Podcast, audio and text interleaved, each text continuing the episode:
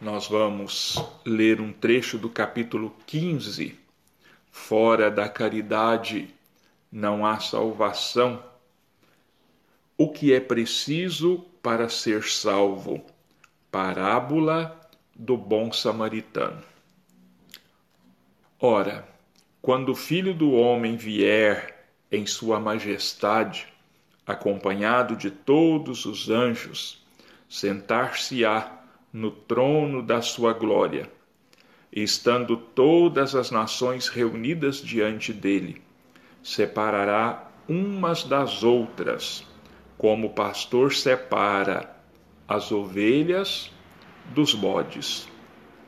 E ele colocará as ovelhas à sua direita e os bodes à sua esquerda. Então o rei dirá àqueles que estiverem à sua direita: Vinde, vós que fostes abençoados por meu Pai, tomai posse do reino que vos foi preparado desde o começo do mundo, porquanto eu tive fome e me destes de comer, tive sede e me destes de beber. Tive necessidade de teto e me hospedastes. Estive nu e me vestistes. Estive doente e me haveis visitado. Estive preso e me fostes ver. Então os justos lhe perguntaram: Senhor, quando foi que nós te vimos com fome e te demos de comer, ou com sede e te demos de beber? Quando foi que te vimos sem teto e te abrigamos, sem roupa e te vestimos, ou enfermo ou no cárcere e te fomos visitar? E o rei lhes responderá: Em verdade vos digo, todas as vezes que fizestes isso a um desses meus irmãos mais humildes, foi a mim que o fizestes. Em seguida, ele dirá àqueles que estão à sua esquerda: Afastai-vos de mim, malditos, ide para o fogo eterno, que foi preparado para o diabo e seus anjos. Pois tive fome e não me destes de comer, tive sede e não me destes de beber Tive necessidade de abrigo e não me agasalhastes. Estive sem roupas e não me vestistes. Estive doente e na prisão e não me fostes visitar. Então eles lhes responderão: Senhor, quando foi que nós te vimos com fome ou com sede, sem abrigo ou sem roupas, doente ou na prisão? E deixamos de te assistir? E ele lhes dirá: Em verdade vos digo, todas as vezes que deixastes de dar assistência a um destes mais humildes, foi a mim que deixastes de ajudar. E estes últimos irão para o suplício eterno, e os justos para a vida eterna. Evangelho de Mateus, capítulo 25, versículos 31 a 46. E eis que se levantou certo doutor da lei e disse, para o tentar: Mestre, o que devo fazer para alcançar a vida eterna? Jesus respondeu: O que está escrito na lei?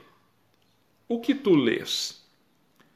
E ele disse: Amarás o Senhor teu Deus com todo o teu coração, com toda a tua alma, com todas as forças e com todo o teu espírito, e vosso próximo como a ti mesmo. Jesus então lhe disse: Respondeste bem, faz isto e viverás. Mas esse homem querendo fazer parecer que era justo, disse a Jesus: E quem é meu próximo? Jesus, tomando a palavra, respondeu: Um homem que descia de Jerusalém para Jericó caiu nas mãos de ladrões que o despojaram, encheram-no de feridas e fugiram, deixando-o quase morto.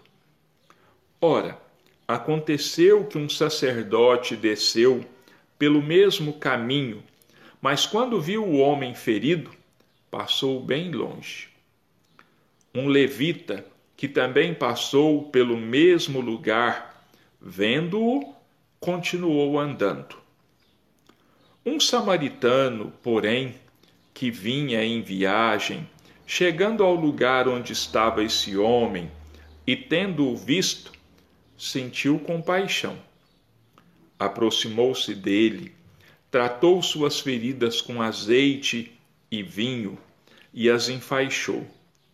Em seguida, colocando-o sobre o seu cavalo, levou-o a uma hospedaria e tomou conta dele.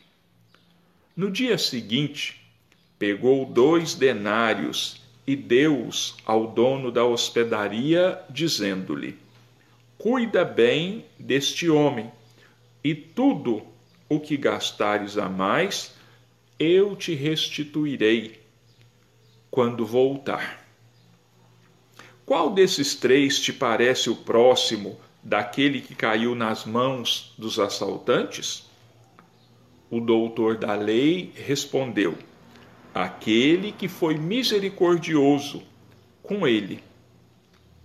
Jesus então falou: Vai e faze o mesmo. Evangelho de Lucas, capítulo 10, versículos 25 a 37.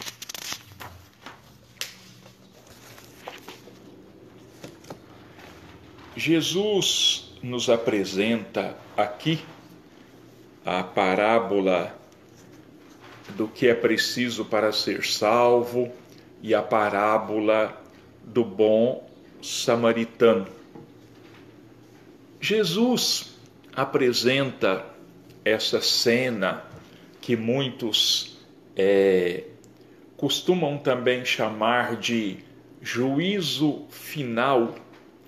Ele apresenta essa, esse juízo final, entre aspas, em palavras muito fortes, porque os judeus eles acreditavam firmemente na existência do céu, né? na existência do paraíso e na existência do inferno. Na ideia deles, as pessoas boas, quando morriam, iam diretamente para o céu e as más iriam para o inferno. Então Jesus fala disso, trono de sua glória entre nuvens, né? céu, inferno, é, fogo do inferno, para que esses ensinamentos ficassem mesmo marcados na mente daquelas pessoas. Ele não tinha o, o interesse, ele não tinha é, o desejo de assustar aquelas pessoas. Não era isso, porque ele falava assim, porque aquilo era crença geral entre os judeus. Então ele estava falando de acordo com o entendimento deles. E mostra então que num futuro mais ou menos próximo, haveria sim uma separação entre o bem e o mal que o bem e o mal iriam coexistir, iriam andar lado a lado por muito tempo. Lembram da parábola do joio e do trigo? É que um senhor semeou o trigo e quando o trigo nasceu, nasceu junto o joio. O joio é uma planta extremamente semelhante ao trigo quando está em crescimento. E quando os servos daquele senhor viram é, o joio no meio do trigo, eles disseram: Mas senhor, você não semeou, não foi trigo? Quer dizer, o bem. Aí ele disse: Sim, mas veio o inimigo e semeou o joio, quer dizer, o mal, espalhou o mal na lavoura entre os homens. Aí eles dizem assim: Você quer que nós arranquemos o joio e deixemos o trigo? Ele falou: Não, não, não é hora, porque pode acontecer o seguinte: ao arrancar o joio, vocês também arranquem o trigo, porque é, muitas vezes o mal tem aparência de bem, então o joio poderia ser é, confundido com o trigo e arrancado o trigo junto. Ele diz assim: espera o trigo produzir, espera o trigo madurar, porque aí vai ser facinho de separar o joio do trigo.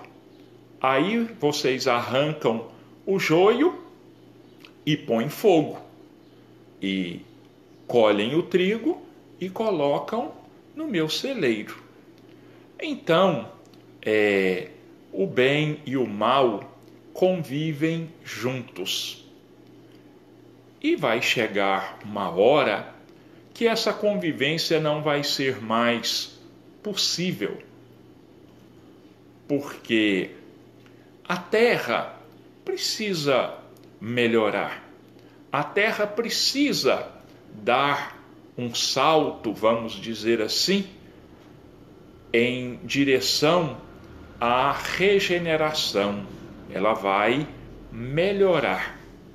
E num mundo regenerado, não vai mais conviver o bem com o mal, nem o joio com o trigo, nem os bodes com as ovelhas. Então é a hora, esse momento é a hora em que vamos todos nós aferirmos os nossos sentimentos nós vamos analisar a nós mesmos e vamos colocar na balança as nossas boas ações e no outro prato as más ações. E vamos ver o que vai pesar mais. O que pesar mais vai decidir o nosso futuro espiritual. Se o bem prevalecer, nós vamos continuar na terra. Se prevalecer o mal, nós vamos ser apartados, nós vamos ser conduzidos a um outro departamento do, da casa do Pai. Nós vamos para uma outra morada na casa do Pai. E olha, o fator que nos leva a sermos escolhidos, quer dizer, que nós façamos a opção, é bem simples nas palavras de Jesus. Tive fome e me destes de comer Tive sede e me destes de beber. Estive nu e me vestistes. Estive doente na prisão e me visitastes. Então são ações, quase que nós vamos dizer assim, muito comuns. Assistir ao nosso próximo nas suas necessidades, deixar que o nosso coração fale mais alto, amparar, socorrer, sustentar física e espiritualmente, de acordo com as necessidades de cada um. Aqueles que não vestiram, que não alimentaram, que não deram de beber, esses a consciência vai acusá-los então e vai haver uma pela lei de atração, né?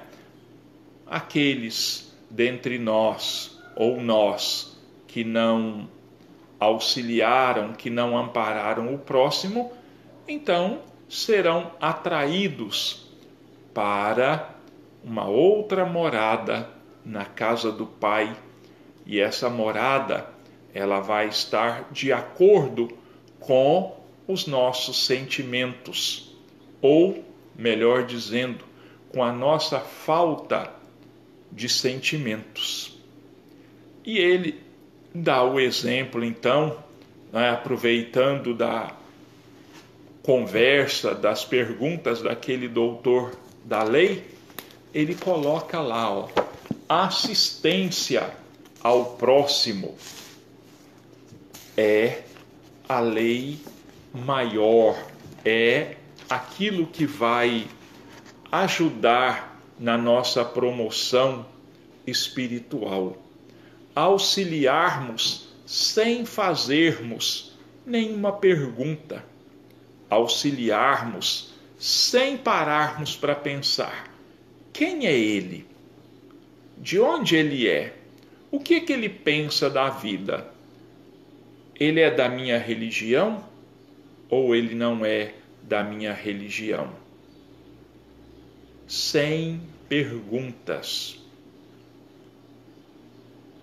um desconhecido socorrendo um outro desconhecido.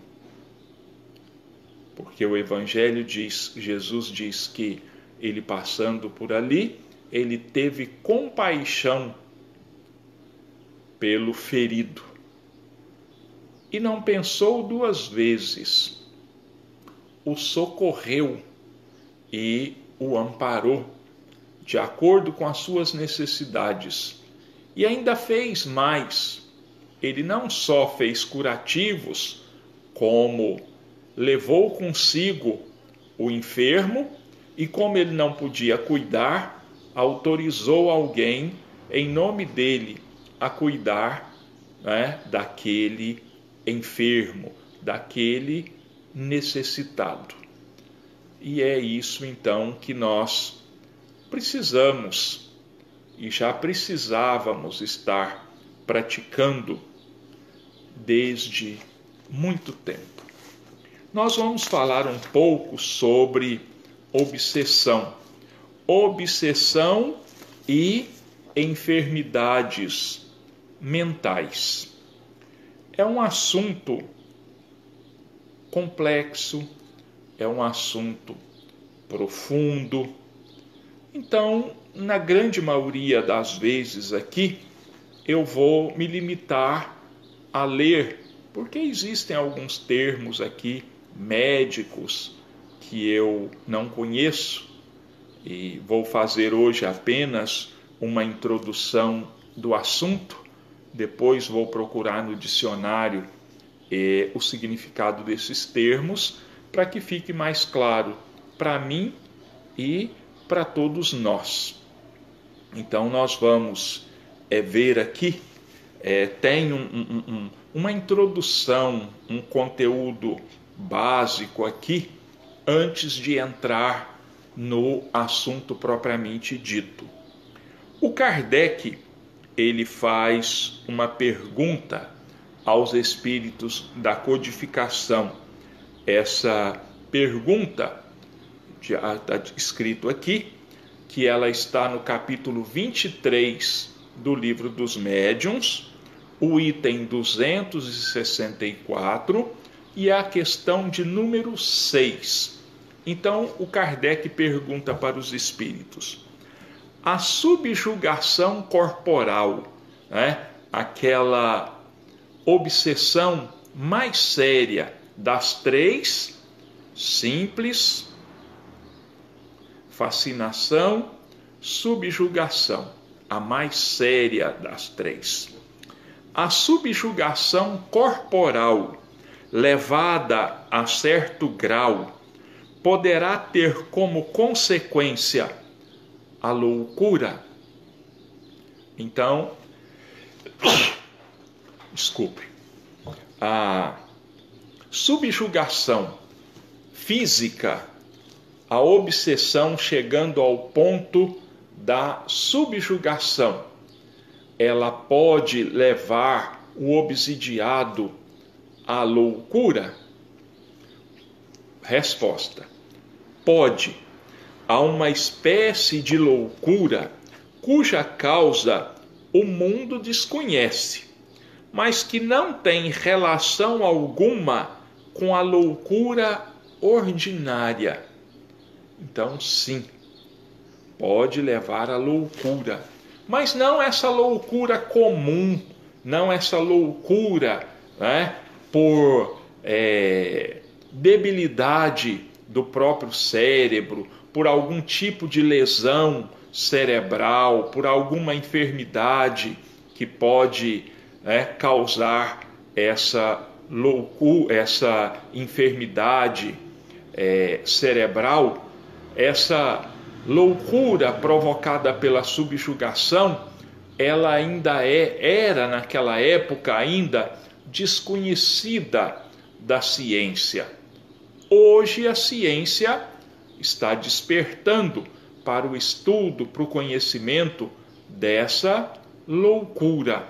Já existem médicos, psiquiatras, psicólogos, neurologistas que já estudam essa loucura, né, originária do da obsessão. Entre os que são tidos por loucos, muitos há que apenas são subjugados. Muitas pessoas consideradas loucas naquela época nada mais eram do que vítimas de uma obsessão tenaz, de uma obsessão, uma dominação muito forte por parte do obsessor. Precisariam de um tratamento moral, enquanto que com os tratamentos corporais os tornamos verdadeiros loucos. Então, esse louco, pela subjugação, pela obsessão, ele precisa de um tratamento moral, ele precisa de se reformar intimamente. Ele e o obsessor precisam despertar para a necessidade de se observarem as leis de Deus.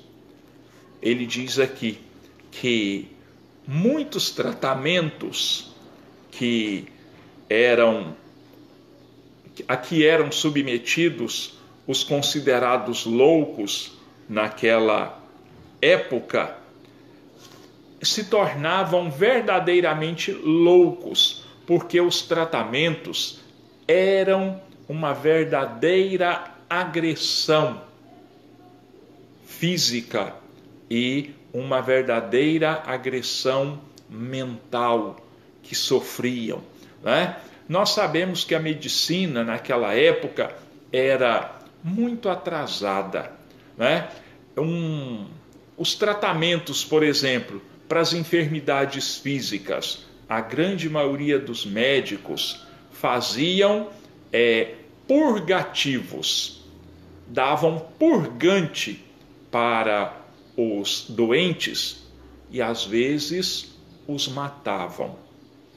Outros optavam pela sangria, né? cortavam uma veia do, no braço do doente e deixava ali o sangue correr um determinado tempo. Muitas vezes matavam o doente porque tiravam tanto sangue que ele morria por inanição, ele morria por fraqueza. Existia o tratamento é, para as doenças mentais, por exemplo, através da o banho na água gelada. Então, muitas vezes causava pneumonia, esses doentes morriam. Depois que inventaram a eletricidade, né, quantos doentes obsidiados padeceram com o eletrochoque? Né? Dava-se choque neles, eles davam de melhorar. Por quê?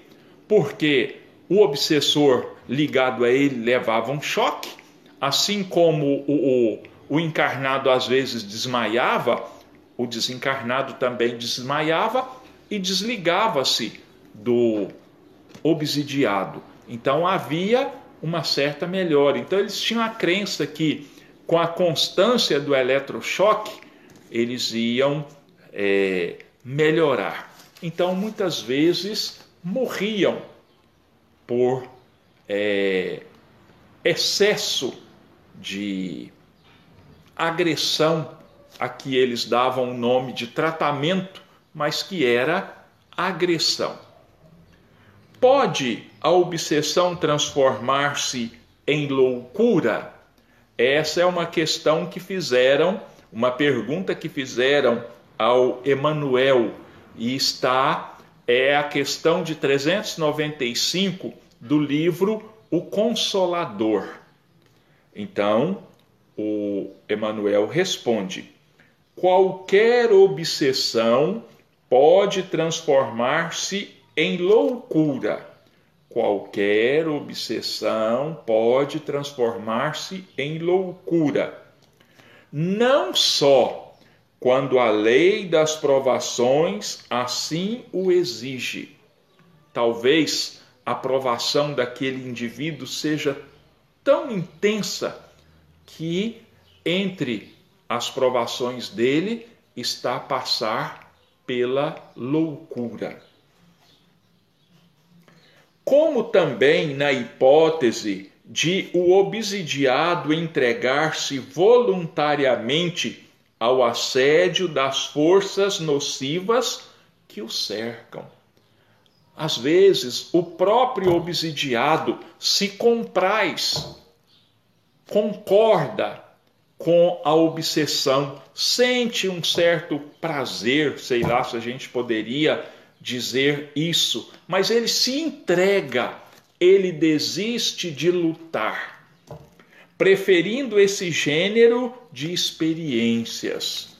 Então, essa é a resposta de Emmanuel para essa pergunta: se a obsessão pode levar à loucura. Sim, se estiver é, no mapa kármico provacional daquele encarnado, ou se ele, não observando as leis divinas, ele se entrega né, nas mãos do obsessor, se deixa dominar pelo obsessor. Então, na próxima, nós vamos entrar no assunto propriamente dito, para que a gente tenha uma melhor compreensão. Mas desde já, eu digo aos nossos irmãos que, não sendo médico, não sendo da área da saúde, é, meus comentários vão, ser, vão se limitar ao mínimo, por falta, claro, de conhecimento.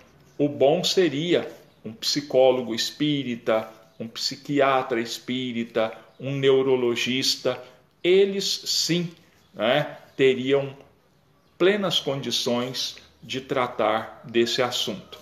Mas Deus nos ajude né, que é, a gente possa compreender pelo menos um pouquinho do que o Kardec e os espíritos vão nos passar nesse estudo de obsessão e doenças mentais. Então, nós vamos, nesse momento, pedir a fluidificação das nossas águas, que a espiritualidade amiga, que o nosso anjo guardião, o espírito protetor do nosso lar e de todos os lares, possa derramar nesta água o remédio que vai nos sustentar física e espiritualmente. Também pedimos, Jesus, em favor de todos os enfermos, dos nossos irmãos nos hospitais, nos lares, dos nossos irmãos recém-desencarnados, que o anjo guardião, o espírito protetor, amigos e familiares desencarnados recebam esses nossos irmãos recém-desencarnados, aconchegando-os ao seu coração amoroso, protegendo, amparando e esclarecendo esses nossos irmãos sobre a sua nova situação. Agradecidos, Jesus, nós entregamos as nossas vidas e todas as vidas em Suas mãos e te pedimos que faça de cada um de nós instrumentos da Sua paz e do seu amor, e que assim seja.